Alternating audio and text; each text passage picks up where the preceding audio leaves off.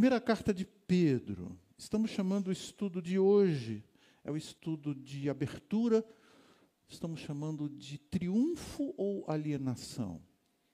A carta fala muito da exultação, fala muito da certeza da nossa salvação em Cristo, mas principalmente num contexto de tensões, de perseguição, de aflição e de provação.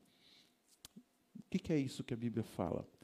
Ah, fala sobre essa exultação, porque é triunfo ou uma alienação por parte do, dos cristãos. Eu gostaria de ler com vocês a capítulo 5, primeira carta de Pedro, capítulo 5, e o versículo 12. E esse texto diz assim: Escrevi e enviei esta breve carta com a ajuda de Silas, a quem lhes recomendo como irmão fiel meu objetivo é escrever e encorajá-los e garantir-lhes que as experiências pelas quais vocês têm passado são verdadeiramente parte da graça de Deus. Permaneçam firmes nessa graça. Por onde nós normalmente começamos uma história, uma carta, um, um filme, pelo começo, pelo início. E vocês estão percebendo que eu estou dando início à nossa série pelo fim. Últimos versículos da carta de Pedro. Eu estou trazendo aqui esse texto quase que como aquela cena meio que antecipada que às vezes no início do filme aparece para nos deixar um tanto quanto atentos para o decorrer, uh, no andamento de todo aquele filme. E basicamente, este final da carta já diz é, tudo aquilo que nós vamos poder estudar em todo esse livro. A primeira carta de Pedro tem sido considerada como a mais condensada síntese dos fundamentos da fé cristã e do estilo de vida que essa fé cristã inspira. A, a sua relevância, a relevância desse, dessa carta pode ser explicada por causa da forma como ela apresenta o Evangelho de Cristo, apresentando esse Evangelho como o princípio fundamental pelo qual a espiritualidade bíblica é vivida e celebrada. Vivida e celebrada. Em meio às provações, dificuldades, no ambiente hostil, a fé cristã não é apenas vivida, como se fosse apenas, mas não é apenas vivida, mas é vivida e celebrada. E o desafio para nós, quem sabe, é absorver estas ideias como conectadas àquilo que o Evangelho promove no nosso coração. Viver e celebrar a fé em Cristo. Mas em meio às aflições, em meio a provações. O que esse texto vem nos ensinar que essa identidade em Cristo não é apenas uma fonte de exultação. Alguns cânticos hoje, novamente, tocantes, impactantes, apresentando essa realidade da nossa vida com o Senhor Jesus.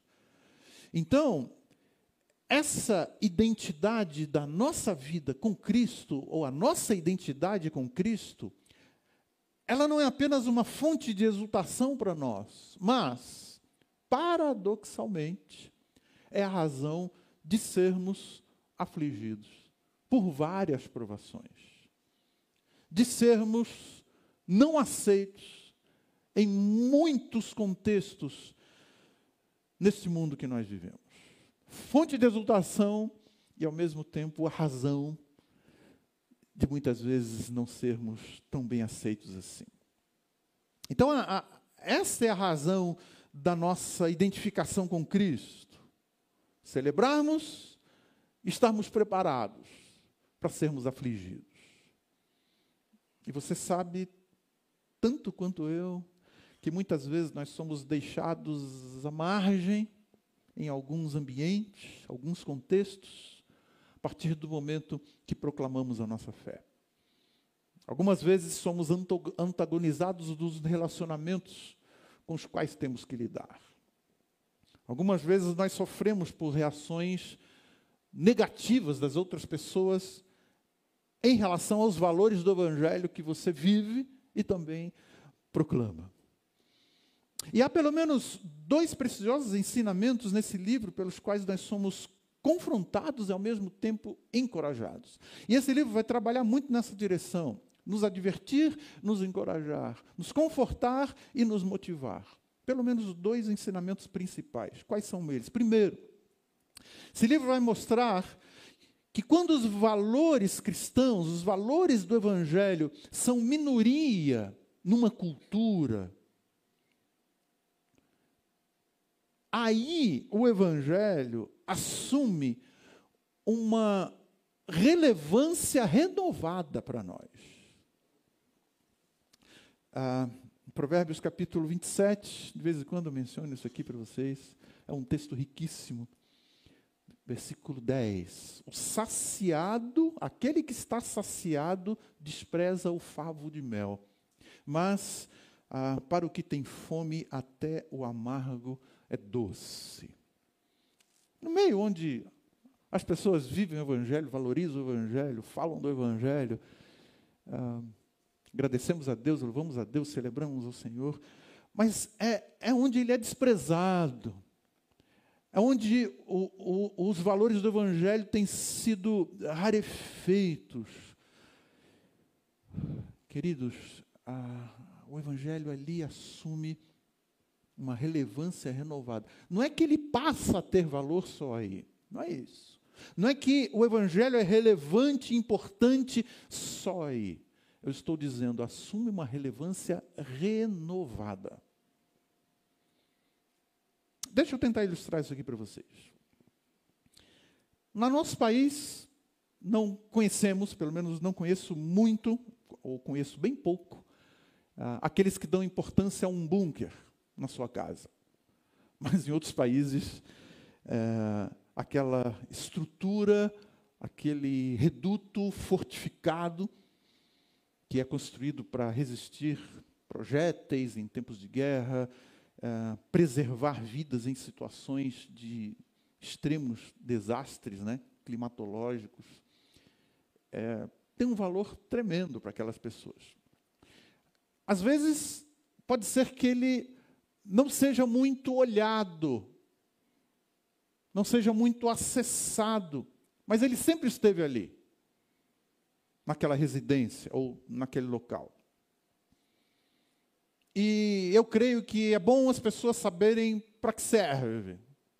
É bom as pessoas saberem como acessar um bunker quando for necessário. É, mas é nesses, eh, eh, naqueles momentos de catástrofes, de uh, tempestades ou, em alguns casos, uh, de guerra, é que as pessoas passam a valorizar de uma forma especial, uma, uma valorização renovada daquele espaço que elas têm ali.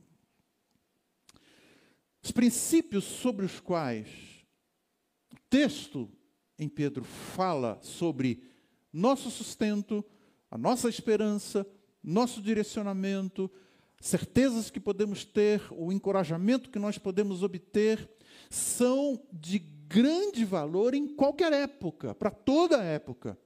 Mas parece que esses princípios se tornam renovados quando nós passamos pelas aflições, pelas provações, ah, principalmente nesses momentos difíceis.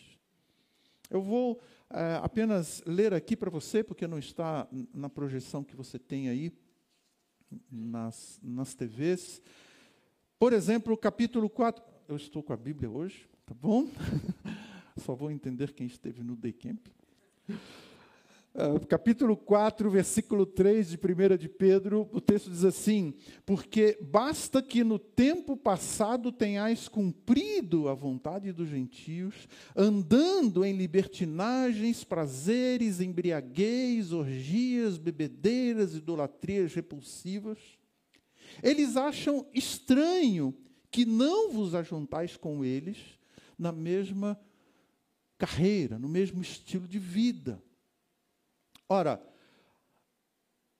se você experimentou o arrependimento por obra do Espírito para ouvir o chamado de Deus para vir até o Senhor Jesus. Na verdade, quando olhamos para um estilo de vida como esse, nós dizemos: não, não é isso que, que, que queremos mais. Nós não devemos considerar a nossa vida em todas as suas esferas, sob qualquer outra perspectiva, senão do prisma que fomos salvos com um propósito e Deus tem transformado a nossa vida e aquilo que era a nossa vida como diz ah, Paulo aos Efésios, não gostamos nem de nomear mais, de ficar contando como vantagem. É isso que Paulo escreve aos Efésios. E esse texto aqui, no capítulo 4, demonstra isso. Aquilo que era a nossa vida, não queremos mais. Mas é interessante que as pessoas com as quais nós convivíamos, às vezes não conseguem entender mais por que, que não nos identificamos com esse estilo de vida. Aí entra a nossa vivência na fé e a nossa proclamação do Evangelho dessa nova vida em Cristo. Então o apóstolo Pedro vai falando isso o tempo todo escrevendo essa primeira carta. E a maneira como nós vemos a nós mesmos, como os nossos relacionamentos foram e devem ser transformados, como nós interagimos na sociedade, no ambiente profissional, no ambiente acadêmico e tudo mais. Tudo isso deve ser modulado pelo fato da nossa vida estar em Cristo viver uma vida transformada. Não de forma arrogante, orgulho, pelo contrário, em adoração e quebrantamento, porque sabemos que isso foi obra de Deus. O apóstolo Pedro vai sempre levando a nossa mente para essa direção, escrevendo essa primeira carta. Basicamente, Deus quer que nós entendamos o que nós somos diante dele para que nós possamos ser entre nós como cristãos e também na nossa sociedade. O plano de Deus é nos tornar frutíferos. Aqui, no contexto da comunidade dos irmãos em Cristo, como também numa cultura que não honra Deus, que despreza a pessoa de Deus. Por isso, a importância de sabermos que a nossa pátria, como diz essa carta, não é aqui, não é esta somos peregrinos, somos, somos estrangeiros neste mundo. Então, o propósito dessa exposição em 1 de Pedro, queridos, é que nós possamos preservar a nossa identidade como cristãos, como povo de Deus, que sejamos dissuadidos da ideia de nos adequarmos aos valores da cultura dominante, ao mesmo tempo fazer diferença nessa cultura, sendo sustentados, encorajados, motivados. Há dois grandes ensinamentos que esse livro vem trazer para nós, que nos adverte e nos conforta. Algumas vezes serve para advertência, outras vezes para nossa motivação e para o nosso conforto. Quais são esses dois grandes ensinamentos? Primeiro, o texto está dizendo: não confunda expiação substitutiva de Cristo com sofrimento substitutivo. Não confunda dois, esses dois aspectos na doutrina de salvação. Não é incomum nós ouvirmos que, já que o Senhor Jesus passou por todo o tipo de sofrimento, isso significa então que o cristão não vai mais sofrer. Certo, queridos, para salvação, não mesmo. Ponto. De fato, não há necessidade de penitências, sacrifícios para salvação. E é interessante que o papel, o lugar do sofrimento é, é abordado em muitas culturas, basicamente em todas as, as, as religiões. As pessoas pensam, creem alguma coisa a respeito de sofrimento. As religiões linhas filosóficas, na maioria das vezes, não deixam de elaborar alguma crença ou descrença com respeito ao sofrimento. E aí vem a palavra de Deus nos ensinando que, à luz da nossa identidade em Cristo, como seguidores de Cristo, nós somos os que, neste mundo, vamos proclamar e viver o Evangelho de Cristo com ousadia, com convicção, com esperança, encarando o sofrimento e vivendo para a glória de Deus é, nesse mundo. E um segundo aspecto, esse livro vai nos levar a pensar qual tem sido o nosso nível de resistência. Qual tem sido o nível de resistência da nossa fé diante de tudo aquilo que nós vivemos, vemos e muitas vezes experimentamos nesse mundo? Como é que eu meço isso? Alguns exemplos. Quando somos ofendidos, por exemplo, quando nós somos ofendidos, eu gosto de fazer um exercício. Coloco três colunas aqui.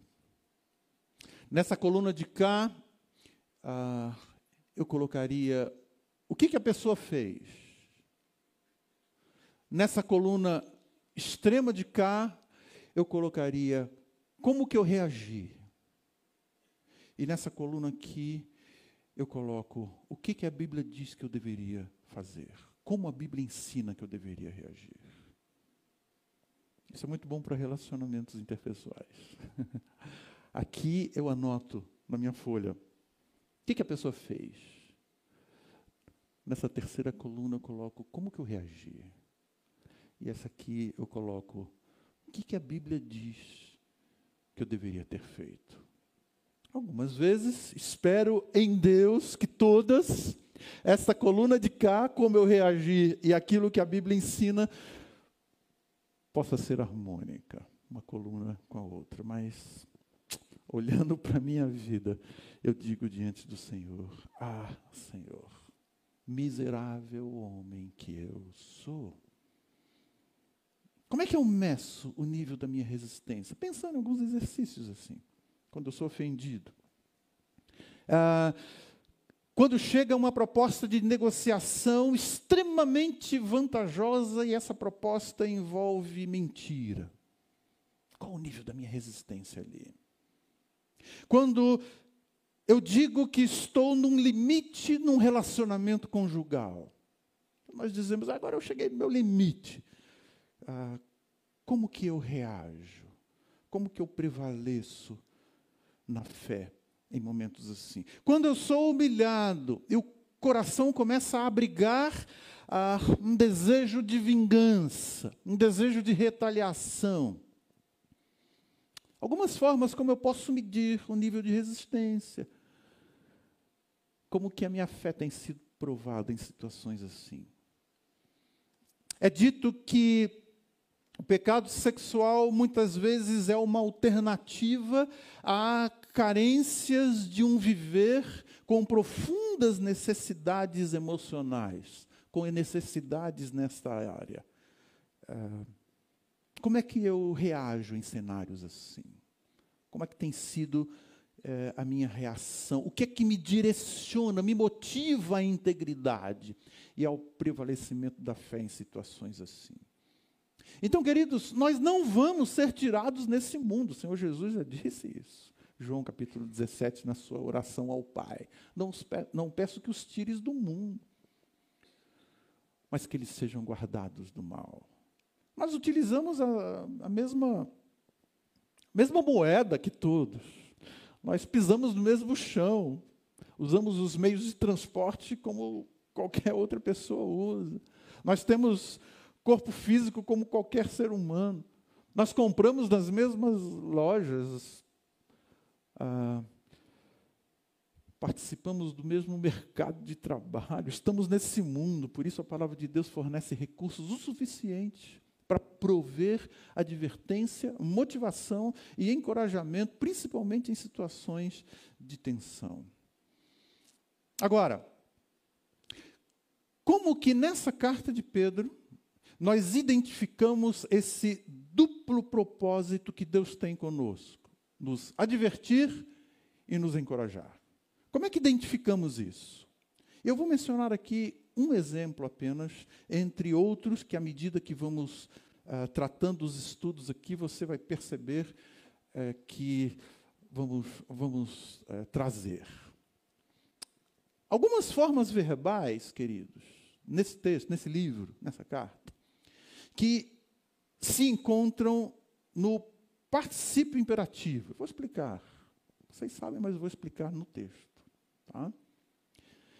E esses particípios imperativos, eles podem ser lidos tanto como indicativos, como também como imperativos. Dois exemplos eu quero trazer para você aqui. Capítulo 1.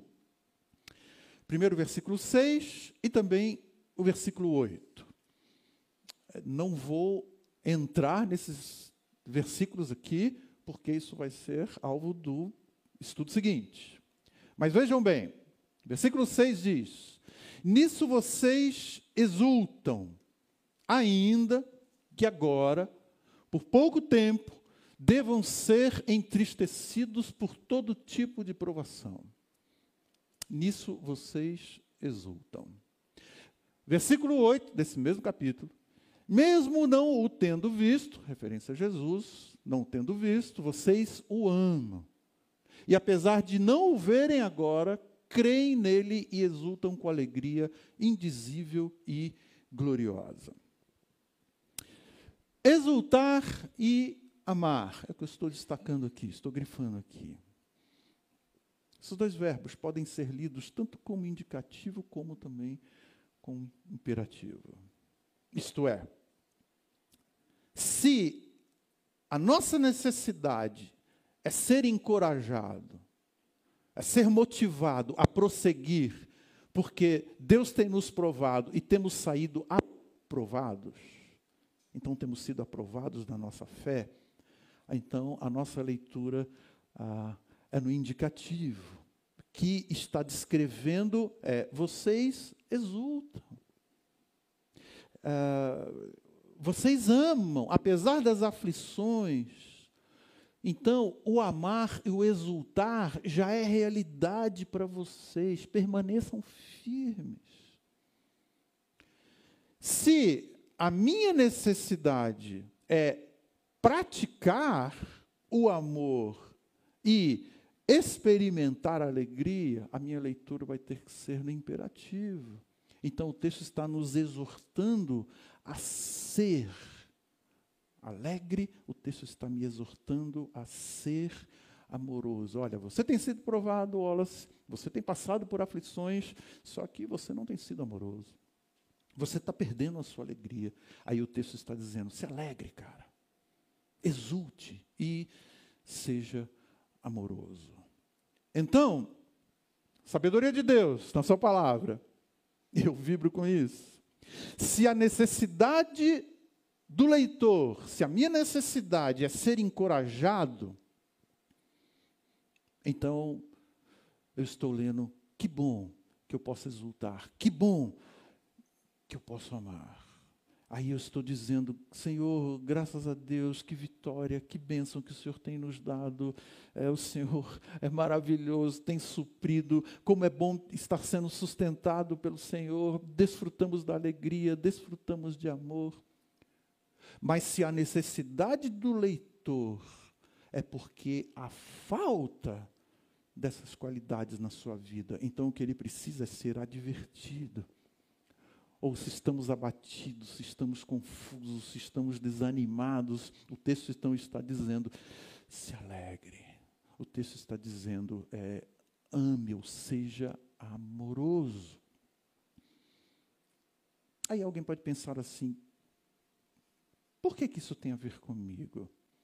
Quem sabe isso aí, isso foi escrito lá para aquela época que Pedro estava vivendo, para aqueles irmãos que estavam sofrendo perseguições. Deus tem mesmo o propósito comigo de querer me preservar, de trazer o meu coração junto a Ele, que eu seja bênção na vida de outras pessoas também, nos meus relacionamentos, porque as aflições muitas vezes mexem com meus sentimentos, as provações deixam os meus sentimentos tão confusos. O que é que Deus quer alcançar? Advertindo e encorajando. O que, que Deus quer alcançar? Como que eu posso ter esse fundamento para a minha vida? Como é que nós podemos ter? E aqui, completando o nosso estudo, é, de duas formas. Duas compreensões, queridos, que nós podemos ver. Que, em primeiro lugar, nós somos encorajados. O que esse, esse livro vai nos ensinar?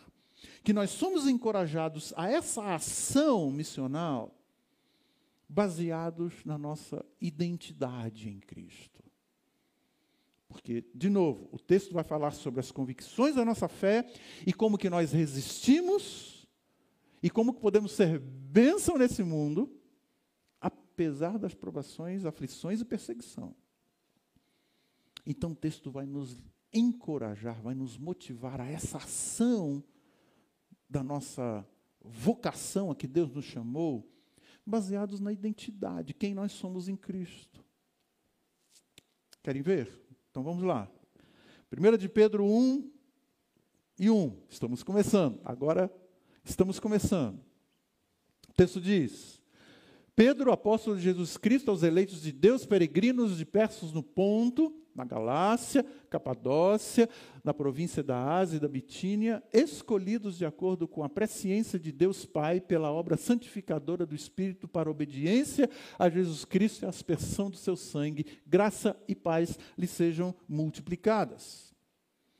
Alguns ensinamentos bíblicos falam da nossa ação lá com as pessoas que não conhecem o Senhor Jesus, nossa ação nesse mundo em decorrência de uma ordem que nós recebemos.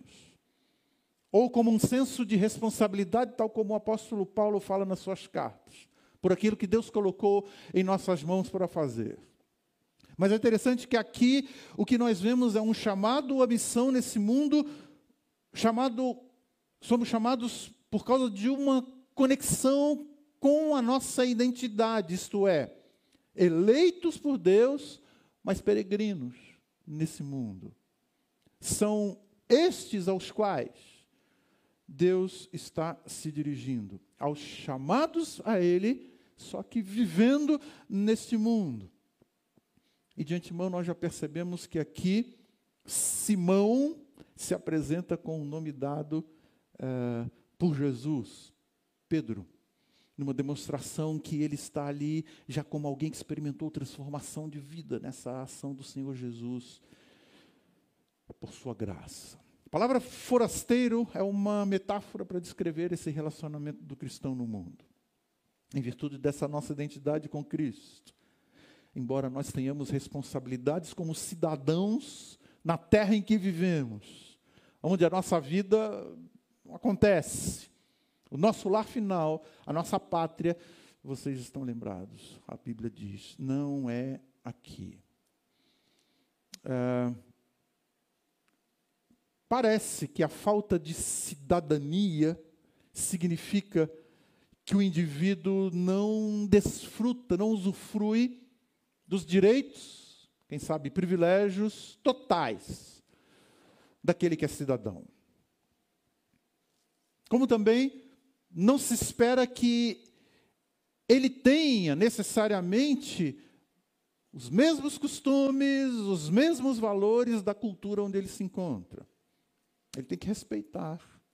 Grande parte das vezes ele uh, vai ver que há diferenças, muitas vezes. Porque esse texto, de uma forma geral, e a carta, de uma forma geral, vai nos mostrar é que a nossa vida ela ah, foi alcançada pelo Senhor e hoje ela se define pelo menos em três esferas. Quais são essas três esferas? E esses dois versículos, estamos em dois versículos apenas, vamos ficar neles, ah, mostram exatamente isso. Quais são essas três esferas? Espiritualmente falando, o texto diz: somos eleitos de Deus povo de Deus, sacerdócio real, nação santa. Mais adiante nós vamos estudar sobre isso. Sistemicamente falando, isto é, no sistema desse mundo, quem nós somos? O texto diz: somos da dispersão, quase que como ah, exilados ou enviados, aguardando voltar para casa. O mundo é a nossa diáspora, estamos espalhados por aí, estamos enviados ao mundo. Socialmente falando, quem somos? Sociopoliticamente falando, somos forasteiros, somos estrangeiros nesse mundo. A nossa cidadania está nos céus. Aqui, uh, versículo 1, nós lemos, o texto está falando aqueles cristãos da diáspora que foram dispersos. A igreja em Jerusalém, Atos capítulo 1 em diante, a igreja em Jerusalém crescia, e crescia muito. Só que quando chega no capítulo 8 de Atos, depois da morte, ou na morte de Estevão, no martírio de Estevão, aqueles cristãos, então, se espalham. Alguns estudiosos até dizem que eles estavam muito confortáveis ali em Jerusalém e precisava cumprir Atos 1:8, sereis testemunhas em Jerusalém, tanto quanto, né? Jerusalém, Judéia, Samaria até os confins da terra. Só que eles ficaram muito em Jerusalém. Aí vem uma perseguição, eles então se espalham. O nosso, o nosso campo é o mundo. O Senhor Jesus chamou a atenção dos seus discípulos. Ergam os olhos para os campos. Só que muitos discípulos do Senhor Jesus não estão nos campos. Não estão lá. Estão vivendo muito somente ah, com uma proposta de vamos fazer a nossa, nossa cabaninha aqui, a nossa tenda aqui. Bom estarmos aqui. Mas somos esses que estamos espalhados, enviados a este mundo. Agora, tudo isso, queridos, é debaixo de um propósito. Vamos olhar aqui, 1 de Pedro, capítulo 2, versículo 12. Algum radinho aí foi ligado? Chegou? Não? Não tem problema, não tem problema. Esperamos, sem problema. Imagina. De jeito nenhum se preocupe com isso, tá bom? Acontece. isso acontece, não se preocupe. 1 de Pedro 2,11 tendo o vosso viver honesto entre os gentios, para que naquilo que falam mal de vós, como malfeitores, ah, olha o tipo de acusação que os cristãos recebiam de forma tão injusta. Ah, e você pode ser que esteja, uh, esteja vivendo ou tenha já vivido alguma situação de uma ofensa em níveis assim, injustamente. Aí o texto diz: Mas com isso, glorifiquem a Deus no dia da visitação pelas boas obras uh, em que aqui em vós observem. O texto está dizendo: vivam a fé, proclame e viva, uh, vivam a fé, chamados com um propósito. E ainda Hebreus 11, 13, todos estes ainda viveram pela fé naquela galeria dos heróis da fé de Hebreus 11 e morreram sem receber o que tinham o que tinha sido prometido. Viram-nas de longe e de longe saudaram, reconhecendo que eram estrangeiros, novamente, e peregrinos aqui. Então, amados, ao mesmo tempo que a carta de Pedro vai falando que só somos estrangeiros, peregrinos, é, chamados por Deus, é uma chamada para nós da brevidade da nossa vida. A nossa vida é tão, é tão frágil, ela é tão curta. Uh, textos bíblicos estão nos dizendo que, olha, é como a névoa de manhã que vem e passa. Então, são várias expressões nesta carta de Pedro que vão falando sobre a natureza da nossa fé e como que nós prevalecemos na fé neste mundo. Este encorajamento nós passamos a receber ah, tanto para nós mesmos pessoalmente, individual, individualmente falando, quanto para o corpo de Cristo, a igreja do Senhor Jesus, mas também para que nós possamos levar essa esperança às outras pessoas. pessoas que se encontram alienadas, separadas do Senhor, é, ignorantes acerca da verdade e que precisam conhecer a verdade que hoje nós conhecemos e que podemos exultar e adorar a Deus ah, e tantos não conhecem. Mas em segundo lugar, esse texto, essa carta nos encoraja e nos adverte a prevalecer na fé, porque toda a provisão que nós precisamos vem de Deus. Não, não está em nós a provisão. Não, não, não parte de qualquer segmento do ser humano essa provisão.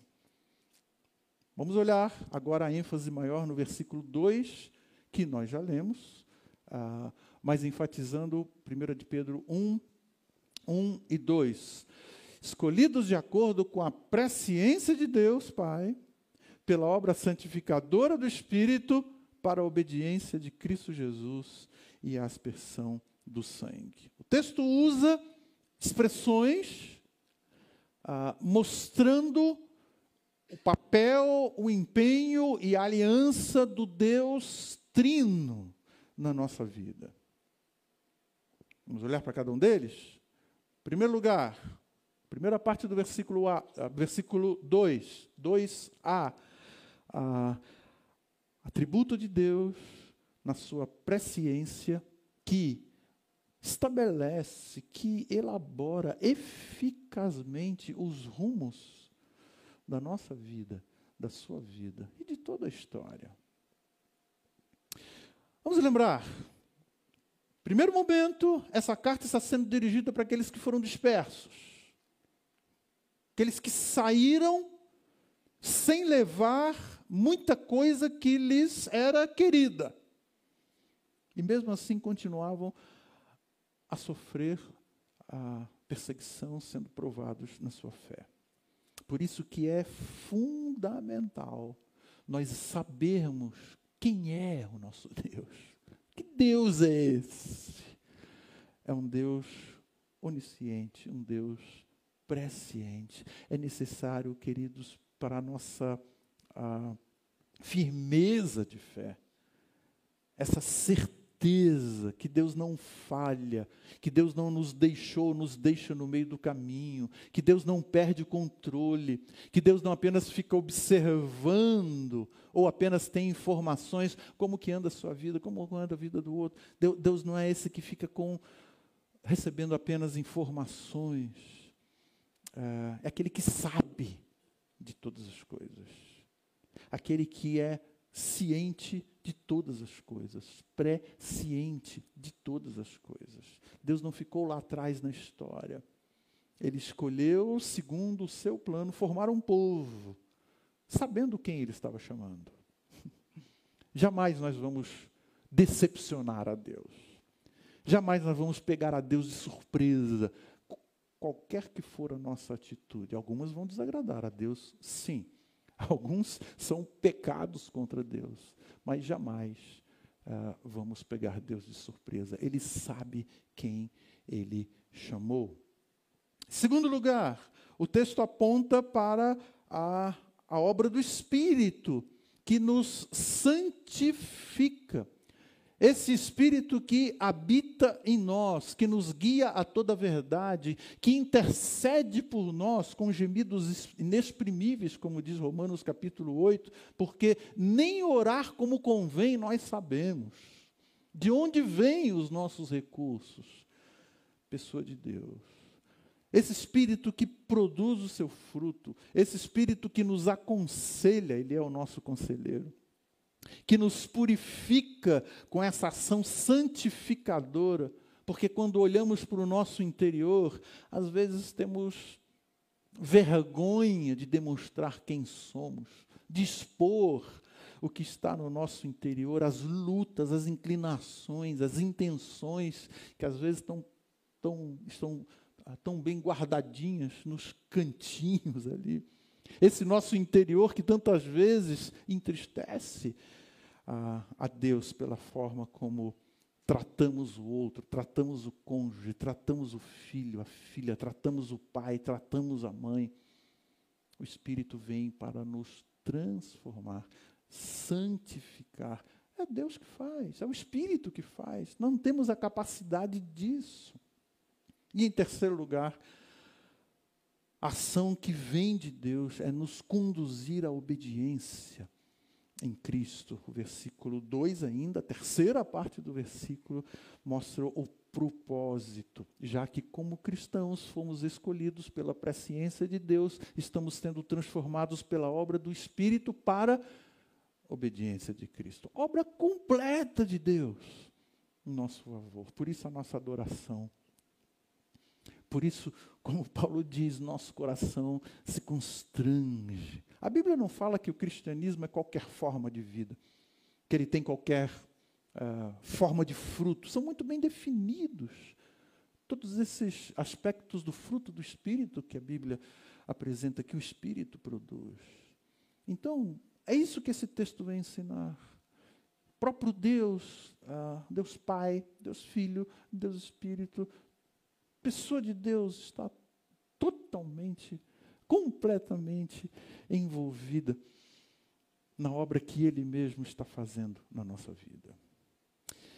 Então, queridos, para que nós possamos concluir a introdução daquilo que nós vamos olhar a partir de então nos nossos estudos nessa série, que estamos chamando de resistentes, resistindo num mundo hostil e prevalecendo na fé diante das provações e tensões.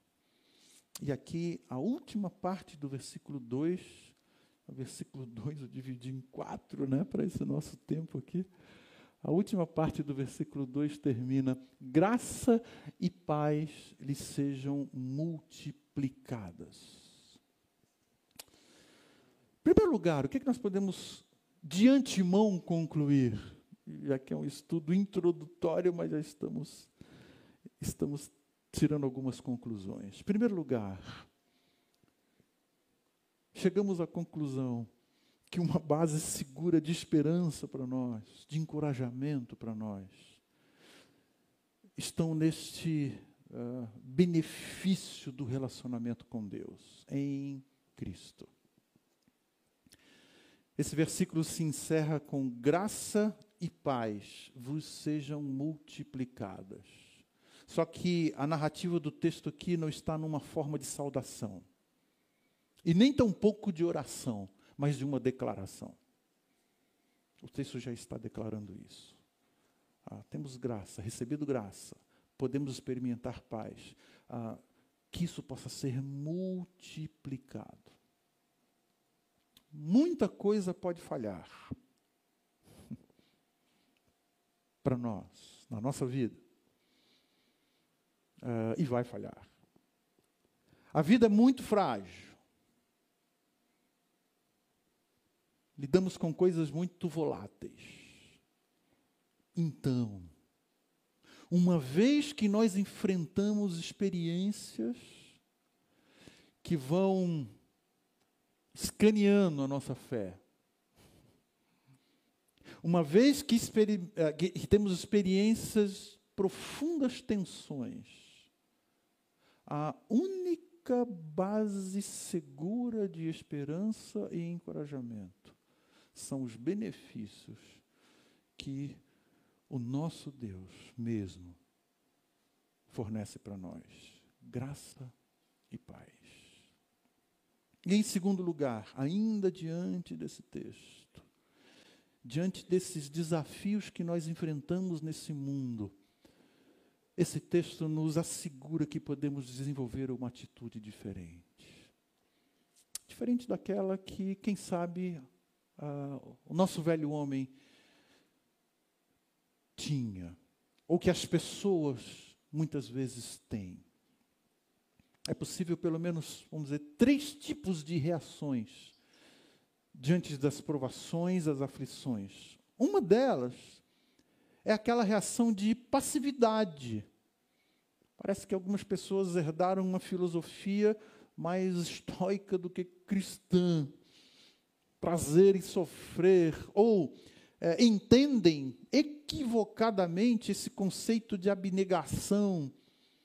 É, então, ao seu redor e tudo aquilo que acontece em sua direção parece que passa desapercebido por, por essa pessoa, parece que não afeta. Não é verdade, queridos. Somos seres pessoais, emocionais, racionais, volitivos. Afeta sim. Só também que aqueles que são os reagentes ativos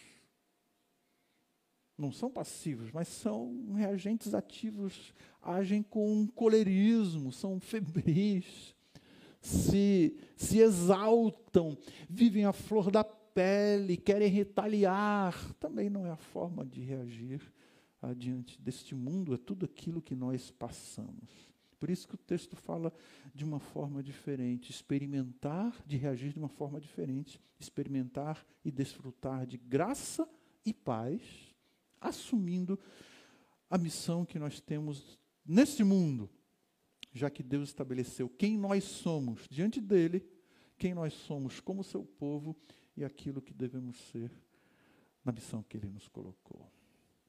Vamos ter esse tempo de oração, curvar as nossas cabeças enquanto o pessoal da banda já pode vir, por favor. E assim mesmo como nós estamos eu gostaria de encorajar você que tem esse tempo a sós com o Senhor. Deus sabe o momento da sua vida, Deus sabe tudo aquilo que ah, você tem passado hoje. Quem sabe hoje você é uma daquelas pessoas que podem exultar e ah, está, está se alegrando, apesar das aflições e sendo um testemunho vivo para pessoas que estão à sua volta, que também estão passando por essas questões.